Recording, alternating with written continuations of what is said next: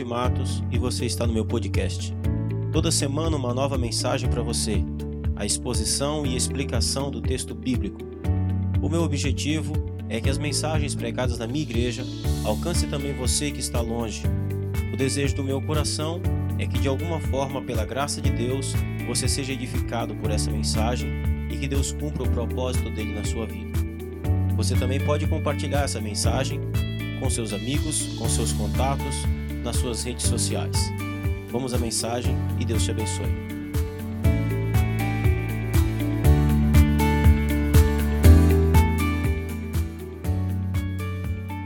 Paz do Senhor Jesus, irmãos e irmãs. Eu quero nessa noite trazer um pouco da palavra de Deus ao seu coração, é, trazer aqui a instrução da palavra de Deus para conforto do nosso coração para o ânimo da nossa fé. Eu quero já desejar a você uma excelente semana em nome de Jesus. E eu quero chamar a sua atenção para o texto da qual nós vamos estar explicando nessa noite.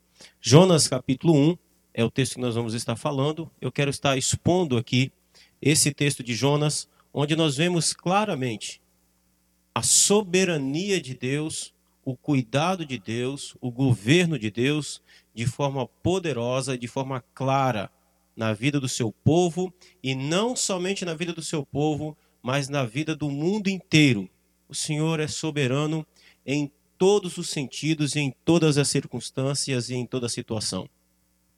E o texto de Jonas, capítulo 1, nós vemos que o Deus chama Jonas para trazer a sua palavra num tempo onde é, o Império Assírio governava o mundo. O Império Assírio, o Império Mesopotâmio, governou o mundo na época de Jonas e a capital do Império Assírio era a grande cidade de Nínive. Os assírios e os ninivitas eram inimigos do povo de Deus, eram inimigos do povo de Israel. Eles haviam feito várias incursões, várias invasões ao povo de Israel, e todas essas invasões elas eram cruéis, elas eram terríveis. Os assírios e os ninivitas eram um povo muito cruel, um povo sanguinário, um povo que não tinha misericórdia. E é exatamente nesse contexto em que Deus levanta um dos seus profetas, chamado Jonas, e Deus dá uma ordem para Jonas. Deus manda Jonas ir pregar a sua palavra exatamente na capital do Império Assírio. Imagine você na, no lugar de Jonas. Deus levanta você como profeta e manda você levar uma palavra dele aos inimigos do seu povo. Essa era a situação da qual Jonas se encontrava. E Deus levanta e chama Jonas, como diz no verso 1 e verso 2 do capítulo 1 de Jonas, dizendo: Dispõe-te, vai à grande cidade de Nínive e clama contra ela, porque a sua malícia subiu até mim. Nós podemos ver aqui uma coisa interessante, já nesses primeiros versículos. Nosso Deus é o Deus soberano sobre toda a terra. Deus não é o Senhor apenas de um país. Deus não é brasileiro, como Deus não é americano, como Deus também não é o alemão, Deus é o Senhor de toda a terra. Deus sim tem um compromisso com um povo específico e ele tinha um compromisso com a nação de Israel aqui nesse contexto. Todavia, Deus não é um Deus tribal. Deus é um Deus que se revela e que governa sobre todas as circunstâncias, sobre todos os povos e sobre todas as nações. Ele é Senhor. E o seu governo se estende em todos os lugares, em todo o tempo e para todo sempre. Portanto, Deus levanta Jonas e ordena que Jonas vá a uma nação, a um povo que não era o povo da aliança, porque Deus é o soberano das nações. Então, em primeiro lugar, nós vemos aqui a soberania de Deus sobre o governo do mundo. O mundo não está ao léu, o mundo não os governantes, as nações não fazem as coisas sem que passe pelo crivo do trono da soberania de Deus. Deus é o Senhor, Deus é o governador, Deus é o soberano das nações. E a gente pode acreditar e crer nisso. Outra coisa que fica clara no texto é que Deus tem soberania sobre aqueles da quem ele chama. Ele chamou Jonas.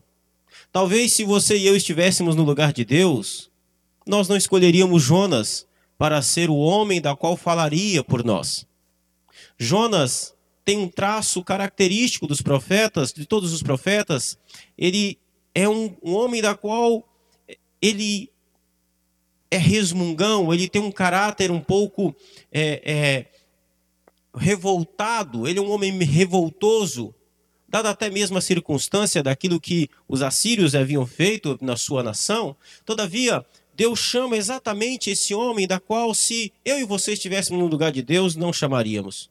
Jonas é politicamente incorreto.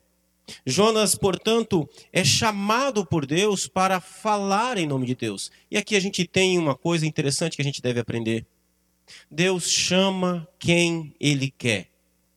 Deus chama eficazmente os seus servos quem ele quer. Ele usa de forma poderosa.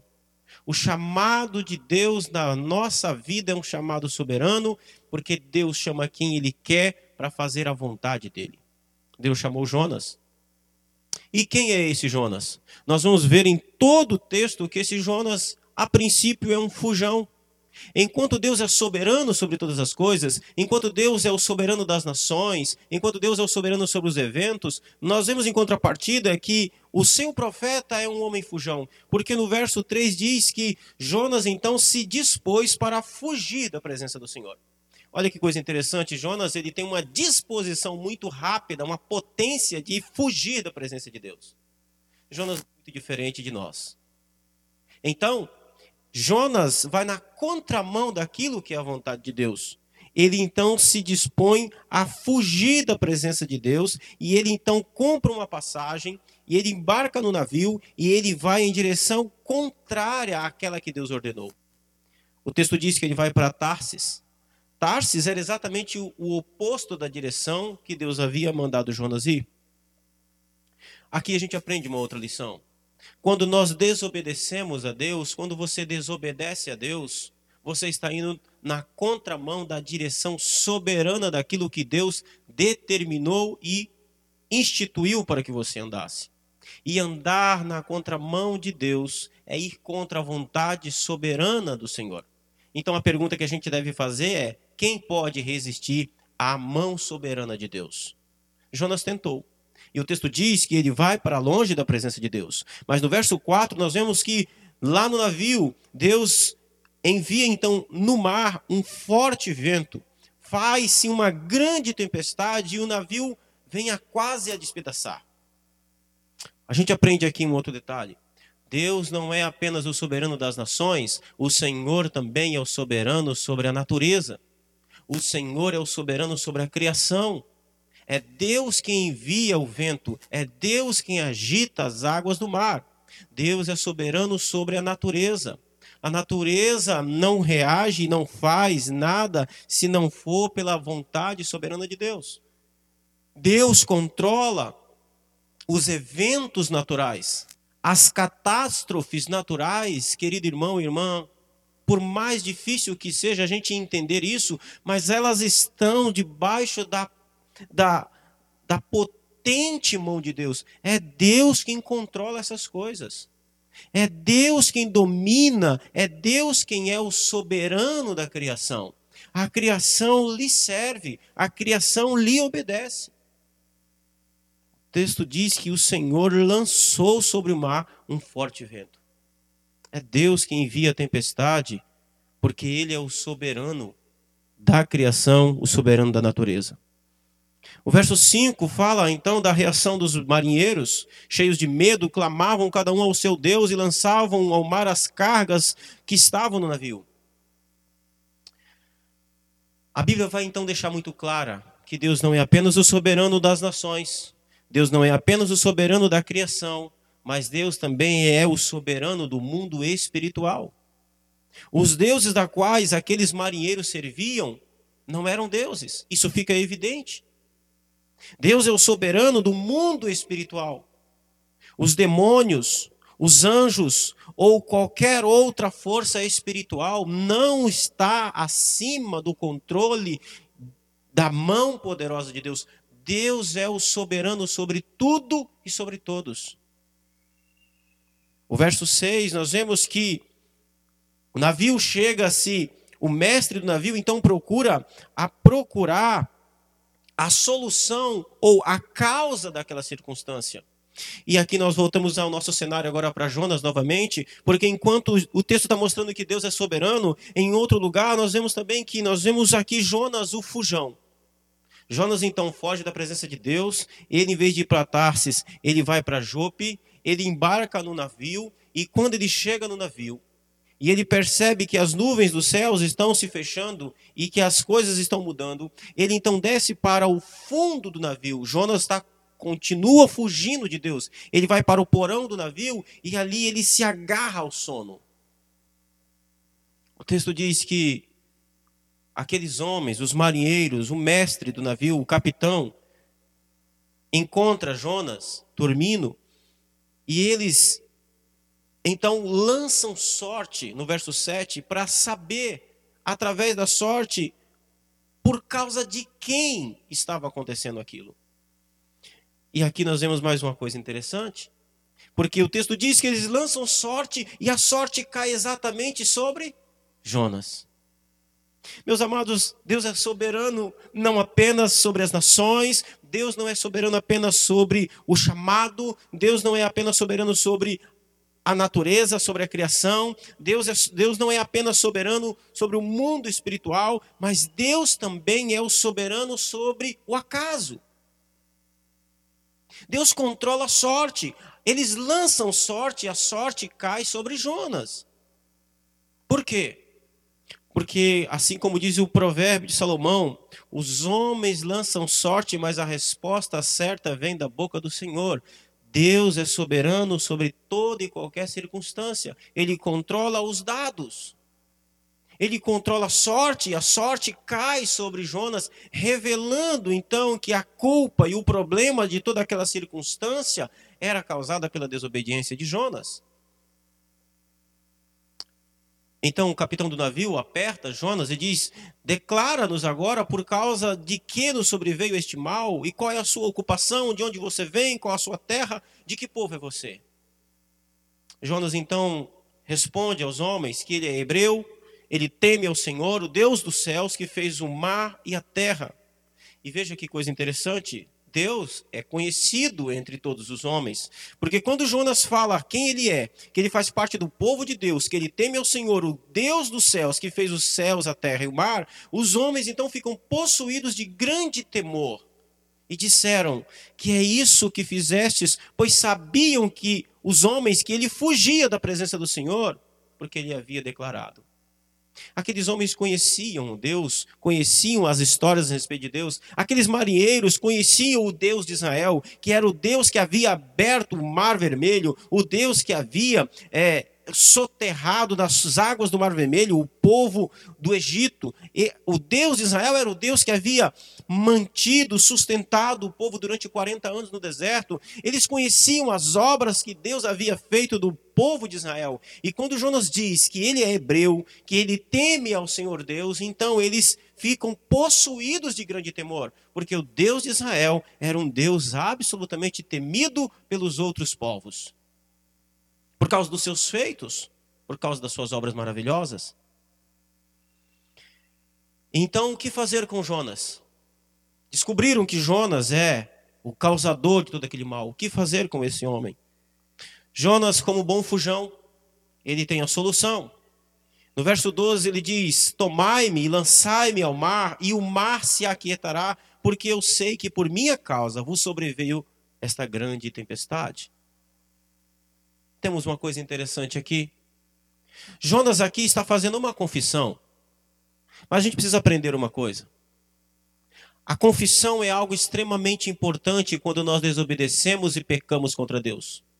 Todavia, a nossa confissão, ela deve ser tomada em um sentido de arrependimento e mudança de atitude. Quando Jonas aqui faz a sua confissão, ele faz a sua confissão atrelada ao fato de que ele deve ser jogado na água. E deixa eu deixar uma coisa clara para você entender aqui. Quando Jonas fala de lançar ele à água, Jonas está falando de morrer. Você e eu sabemos do peixe, mas Jonas não sabe do peixe. Ninguém sabia do peixe. O que você acha que aconteceria com Jonas ou com qualquer outro que fosse lançado ao mar no meio de uma tempestade? Dificilmente essa pessoa sobreviveria. O que Jonas está falando aqui é de procurar a morte como uma fuga de Deus. Jonas, nós devemos lembrar, é um fujão. E Jonas está disposto a morrer, mas ele não quer ir pregar a palavra de Deus aos ninivitas. Ele não quer ir fazer aquilo que Deus o chamou para fazer. Jonas então joga a sua última carta. Lancem-me ao mar.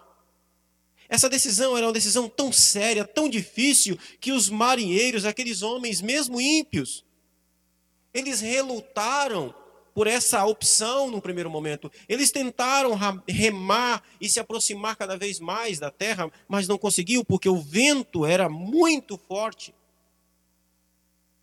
E o texto diz que aqueles homens clamam ao Senhor e dizem: Ah, Senhor, rogamos-te que não pereçamos por causa da vida deste homem e não faças cair sobre nós este seu sangue quanto a nós inocente, porque tu, Senhor, fizeste como te aprouve. Olha que coisa interessante. Os marinheiros estão reconhecendo a soberania de Deus, o controle de Deus, a vontade de Deus.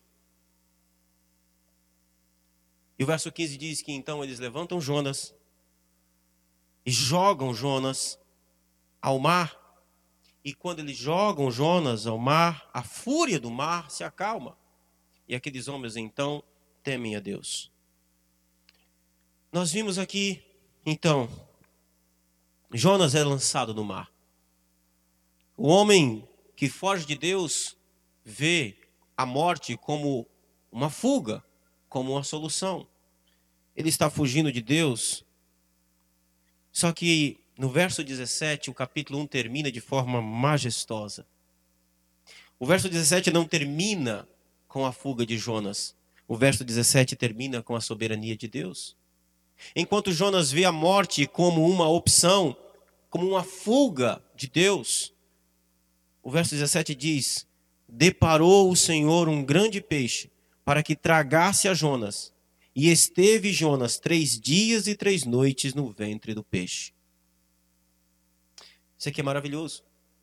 Como eu disse, Jonas vê a morte como uma fuga. Só que o que Jonas se esqueceu é que Deus é soberano sobre a morte. A morte não tem a última palavra.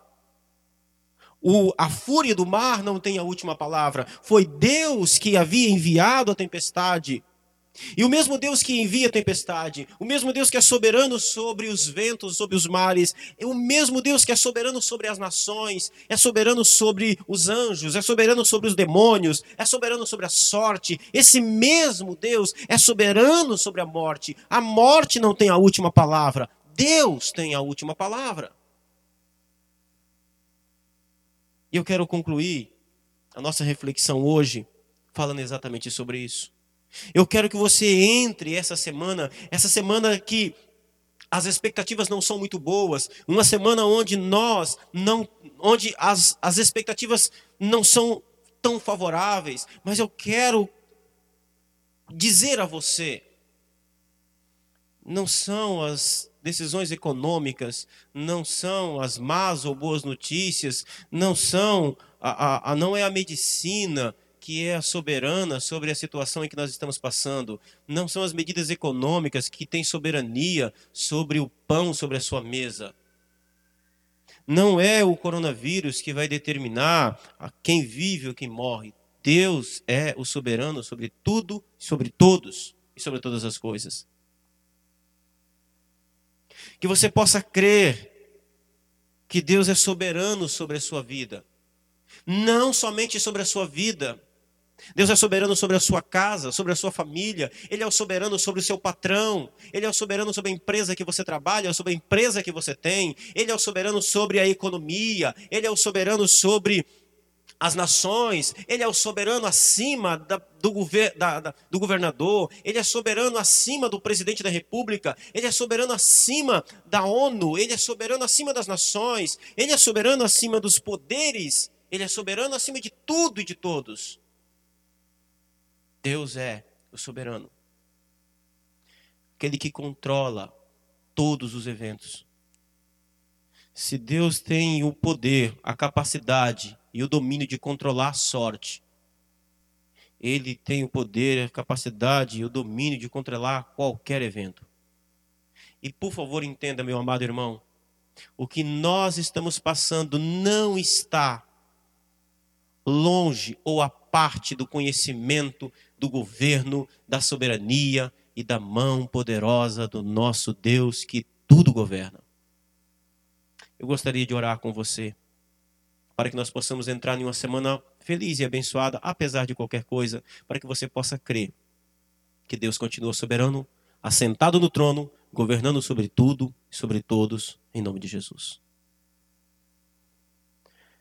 Deus Santo, Criador dos céus e da terra, reconhecemos a nossa fragilidade, a nossa pequenez, reconhecemos nossas dificuldades, meu Senhor em contrapartida, reconhecemos a tua soberania, a tua grandeza. Quem é semelhante a ti? Quem pode se comparado ao Senhor? Quem pode ir contra aquilo que o Senhor manda, aquilo que o Senhor determina? Senhor, nós pedimos a Ti, nos faça descansar, ó Deus, em Seu governo, nos faça descansar em Seu cuidado, nos faça descansar e confiar que o Senhor está sentado no trono e do Seu trono governa sobre todas as coisas e sobre tudo. Eu quero pedir, Senhor, por essa pessoa, por essa família, por esses irmãos amados e queridos, em nome de Jesus, traga o consolo e a certeza ao coração deles que, independente de qualquer coisa que venha acontecer, o Senhor continua sentado no trono, soberano como sempre, acima de tudo e de todos. Por isso a ti, ó Deus, a glória, o louvor para todo sempre. Amém. E amém. Quero convidar você para assistir o próximo sermão. Nós vamos dar continuidade a esse texto. Nós vamos ver que logo depois, quando Jonas é engolido pelo peixe, ele se encontra em uma situação onde ele precisa orar. Beco sem saída. Muitas vezes é necessário que Deus nos coloque em um beco sem saída para que nós venhamos a orar. Quero convidar você para assistir a próxima mensagem, o próximo sermão. Vai estar marcado aqui no Facebook, aqui nas redes sociais, quando será o próximo sermão, ainda essa semana. Deus abençoe sua vida, uma feliz semana, um forte abraço, em nome de Jesus. A paz do Senhor. Amém.